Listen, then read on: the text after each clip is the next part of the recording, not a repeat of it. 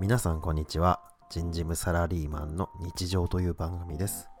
この番組はとある企業の人事部に属するサラリーマンの私がですね採用や労務などの仕事の話をしていく番組となっております。ただ私に専門的な知識はございません。営業をやっていて転職して人事について、えー数年が経ちましたがこれからですね人事や労務の仕事をしてみたいと思ってる方にはちょうどいいかなと思います。もちろんどんな方でも大歓迎ですのでこの番組を興味持っていただければぜひ聞いていただければと思います。番組のですね5回に1回くらいは趣味の話をしたいのでずっと真面目な話をしているわけではないので、えー気軽に聞いていただければと思います。ちなみにこの番組はですね、えーいろんなサイト、ポッドキャストですね、えー Google ポッドキャスト、えー Apple ポッドキャスト、えー Spotify、それからスタンド FM ですね。いろいろなメディアに配信を、えーしていく予定です。皆さん、まあ、好きなメディア、好きな配信サイトでご視聴していただければと思いますので、そちらもですね、ぜひぜひ見ていただければと思います。よろしくお願いいたします。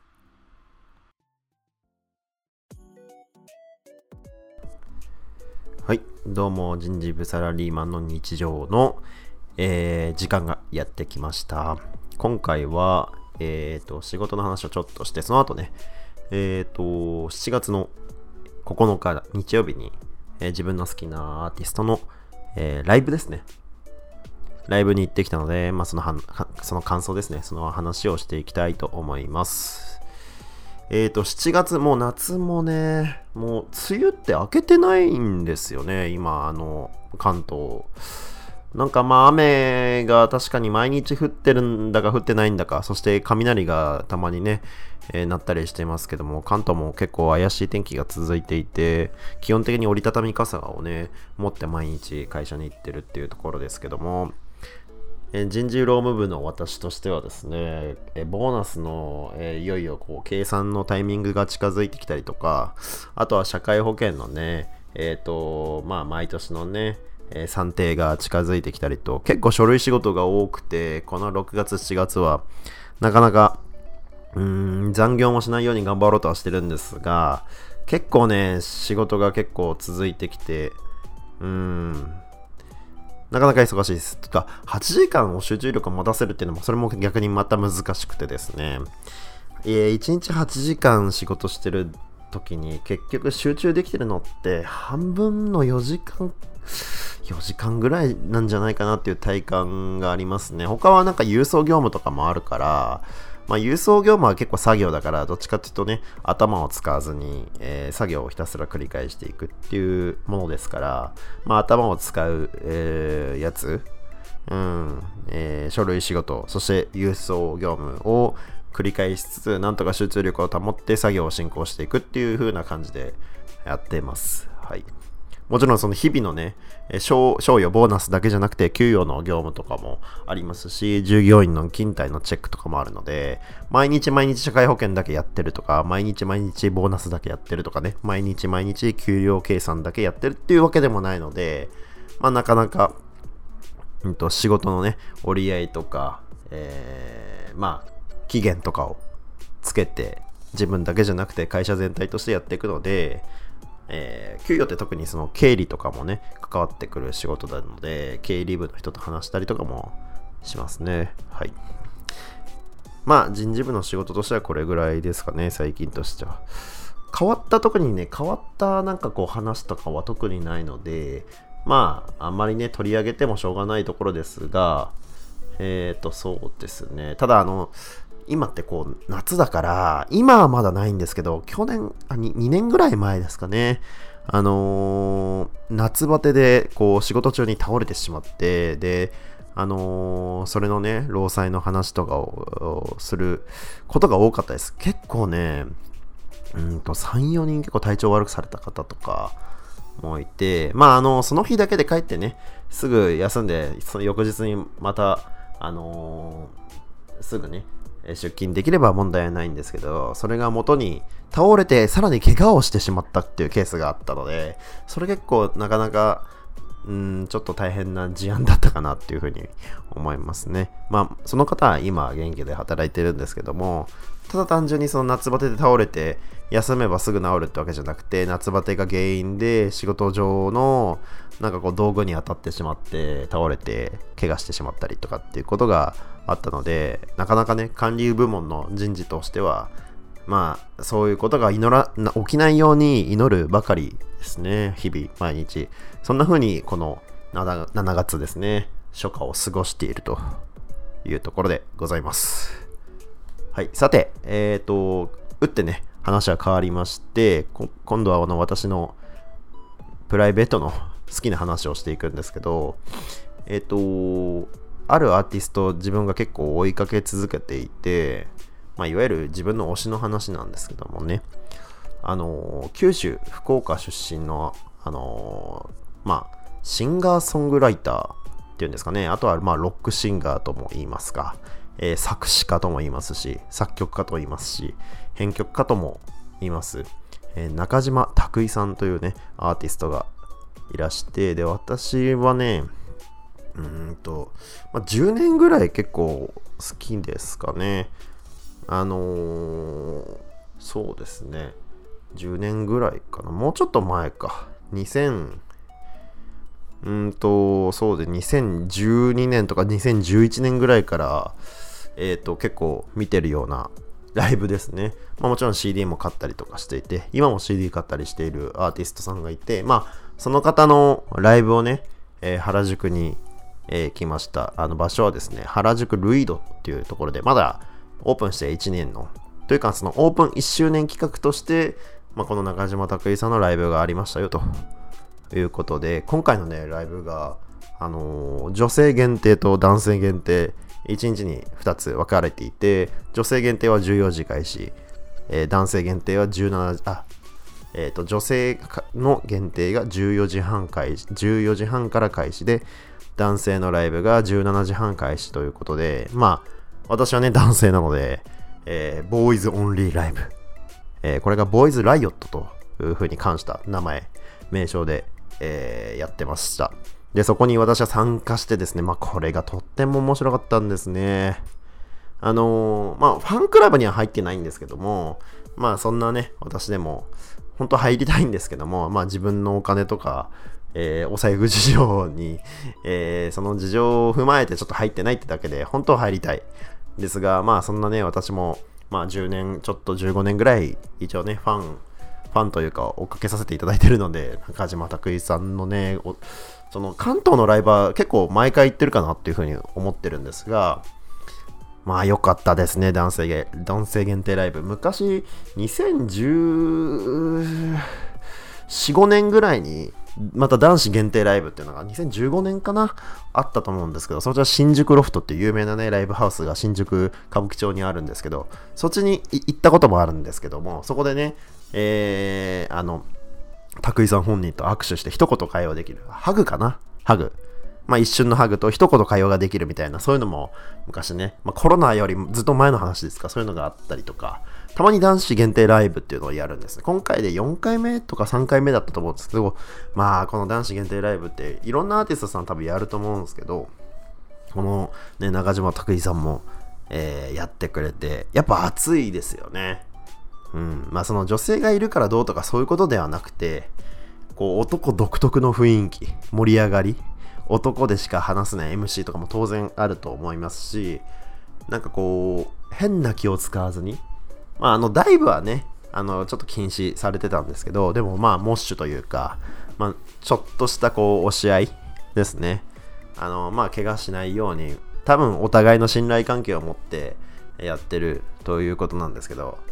えー、それに参加してきました。7月9日ですね、日曜日原宿で。原宿ルイドさん、すっごい良かったっすね。もうこっからはね、全然もうね、拓井さんのことを知らない人にはもう何にもわからない話だと思うんですけど、まあまあまあ自分のことを話したいなって思ってやってるっていうこともあるので、ちょっと話して話をさせてもらうと、その拓井さんって今まであの事務所に入っていて、いわゆる事務所のタレントのような、えー、まあ枠組みの中で、えー、自分のソロ活動、えー、まあ、作曲家として自分で作った曲を自分で歌ったりとか、自分でライブしたり、その他にも、えっ、と、まあ、その事務所の中にいるアイドルとか、えー、アーティストに対して曲を作って編曲をしたりして、えー、楽曲を提供したりするっていう活動をね、え、されていて、で、2022年4月1日に、えー、高井さん本人が独立して、株式会社を作って、まあ、それの社長っていうか、まあ、代表者になって、自分で一人で独立して活動していると。いうのが、今現在の中島拓井さんなんですけども、なので、もう、会社がもう自分、多分ご本人の会社がね、あって、で、そこで活動して、もう今、1年経ちま、1年以上経ちましたね。はい、あの今年ね、4月にもライブがあって、そこに渋谷でやって、そっちに、そっちにも自分が行ったんですけど、去年は8月とかに行ったのかな。まあ、あの、私も先ほど言った通り、関東でやってるライブは大体、特に東京でやってるライブは全部行ってるんですけど、今日、昨日か、昨日のライブはとても良かったですね。で、1曲だけあの、スマホ撮影 OK で、あの、ツイッターに上げてくれって本人も言ってたんですけど、1曲だけね、焼酎ギャルっていうアンコールでやった曲が、えー、スマスマホ撮影 OK で、私もね、えー、皆さんと同じように写真を、あ、スマホを持って動画をね、撮りながらね、こう騒いでたですけど、まあ、焼酎ギャルも良かったし、全部良かったな。基本的に昨日は、あのー、いわゆる、えー、昔のえー、曲のシングルのカップリングの曲が多かったかなっていうことかなと思うんですけど、まあ、カップリングが多いってどういうことかっていうと、かなり身内感がありますよね。その新規の人とか最近ファンになった人は多分わからないんじゃないかなっていう曲が多めのセットリストだったかなと思うんですけど、まあでもね、男、野郎、みんなね、えやっぱこう昔からついてってる、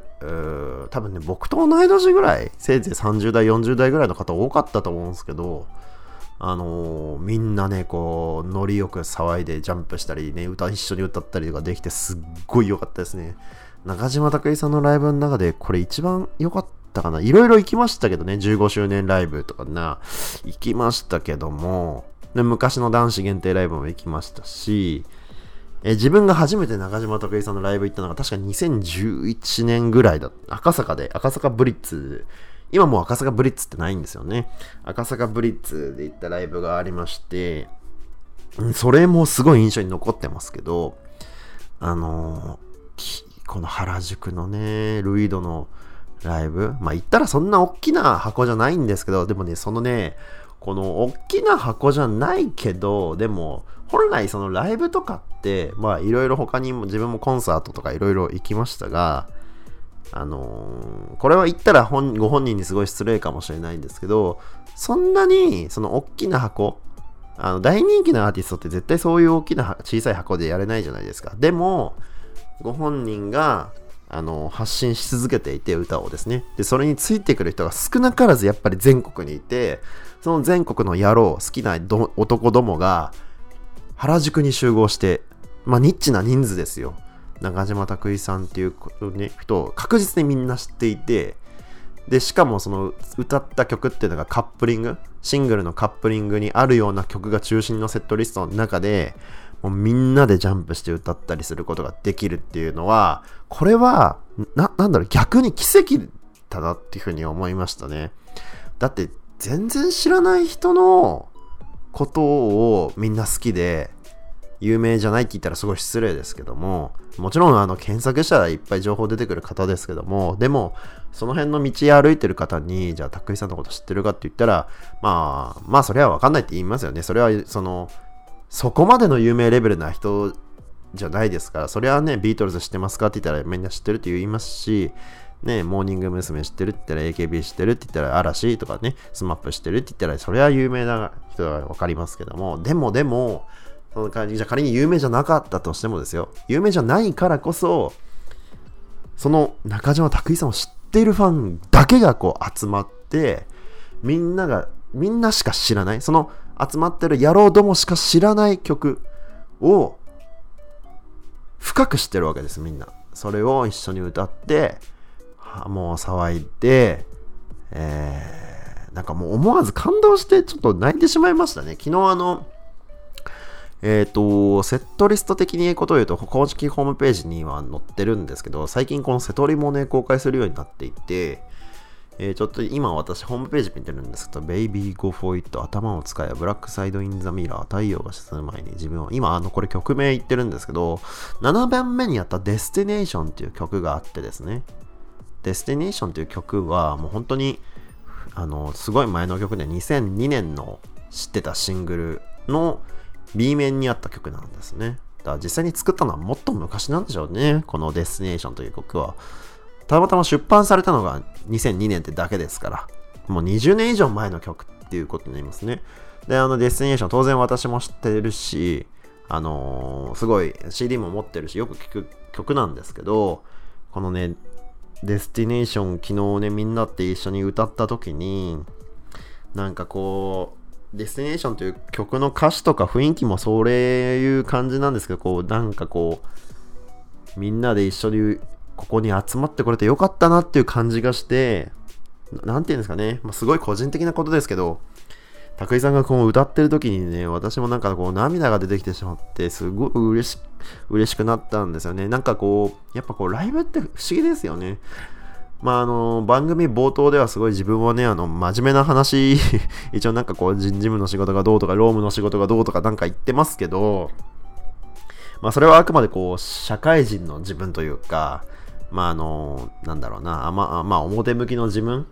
ですけど、やっぱりこういうライブ、特に自分の好きな武井さんのライブに行くと、ある種自分の人間性がかなり出たりとか、自分の本当の心、内側、内面を出せる。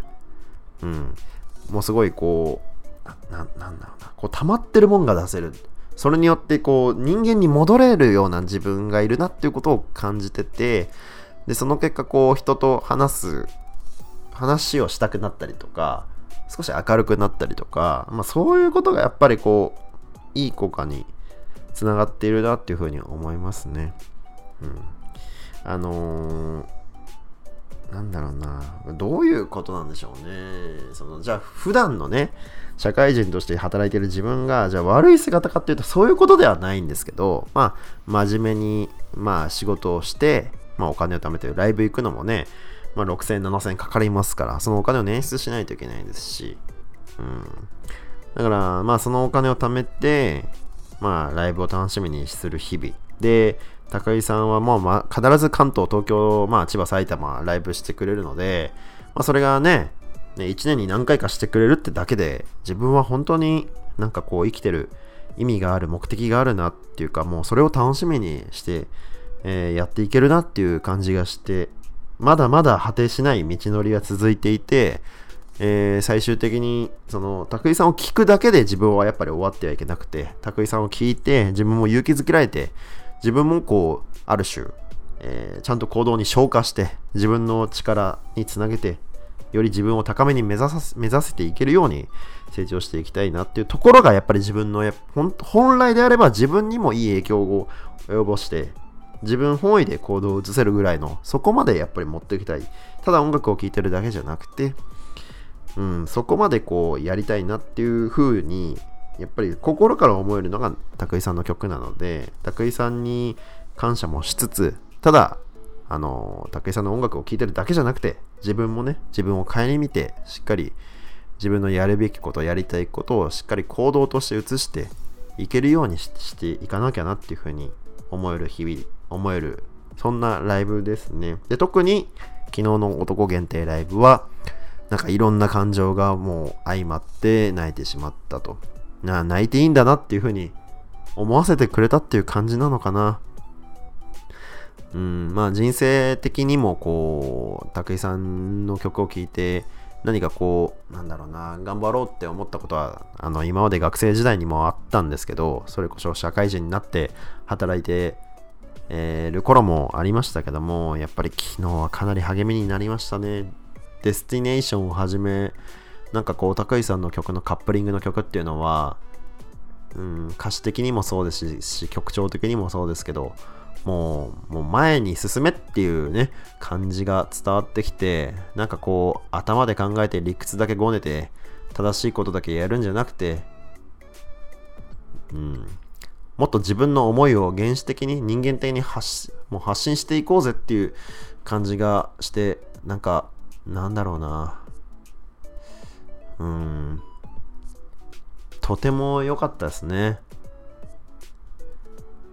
なんかしみじみとしてなっちゃいましたけど、曲一個一個のね、感想をね、言ってもまあいいんですけど、昨日は特に Destination が自分の中でベストアクトだったかなというふうに思います。今後もなんか卓偉さんのね、ライブがあったら、えー、感想を話していきたいなって思いますけど、まあ9月にもね、ライブがありますし、次は、そうですね、埼玉のライブに行こうかなとは思ってるんですけども、昨日はもう男子限定ということで、昨日のライブはね、もう本当にもう心に残るだろうな。自分が今までいろいろ言ってきたアーティストの中でも最高だったかもしれないし、やっぱりね、自分はね、あの、なんだろうな、100人、200人ぐらいが集まるぐらいの箱のライブハウスでもうみんなで騒いでぐらいの感じがやっぱり自分的にはこうちょうどいいというか一番自分を出せる気がするんですね。自分の性格的にも、うん、合っているような気がしていて、拓井さんを選んでることもそうですし、うん、やっぱりそこはもう波長が合ってると思います。その、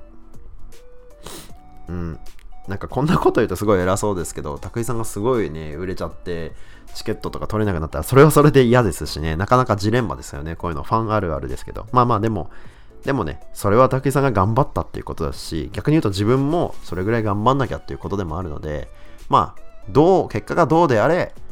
昨日のライブはもう運命的なみんなで出会って、そこでしかない力を感じて、みんなで騒いで歌えたっていうことがとても感動できたので、原宿ルイドボーイズオンリーライブですね。とっても良かったと思います。はい。ありがとうございました。もし、このラジオ聞いてね、たくいさん知らないよっていう、ね、方、たくさんいると思うんですけど、まあ、どうですかね。今だったら、あのー、なんだろう。あの、LINE Music とか Spotify とかで配信もしてますし、えー、YouTube のたくいさんの公式のアカウントがあるので、そこで音楽いくらでも聴くことができるし、今はもう簡単にね、もう自分の力でアクセスできることができるんで、まあ自分がね、あんまりおすすめする必要はないと思うんで、自分なりにいろいろ調べてみて、いろんな形でたくいさんに出会ってくれればいいんじゃないかなと思います。そして、もしファンになったらライブ会場で一緒に僕と一緒に歌えばいいんじゃないのかなっていうふうに思います。はい。では、えー、今日はね、ライブのお話でした。次はそうだな。そろそろボーナス計算の愚痴の話とかなんかしそうだなと思いますが、えー、熱中症に気をつけて7月も頑張っていきたいと思います。はい。では、ありがとうございました。さようなら。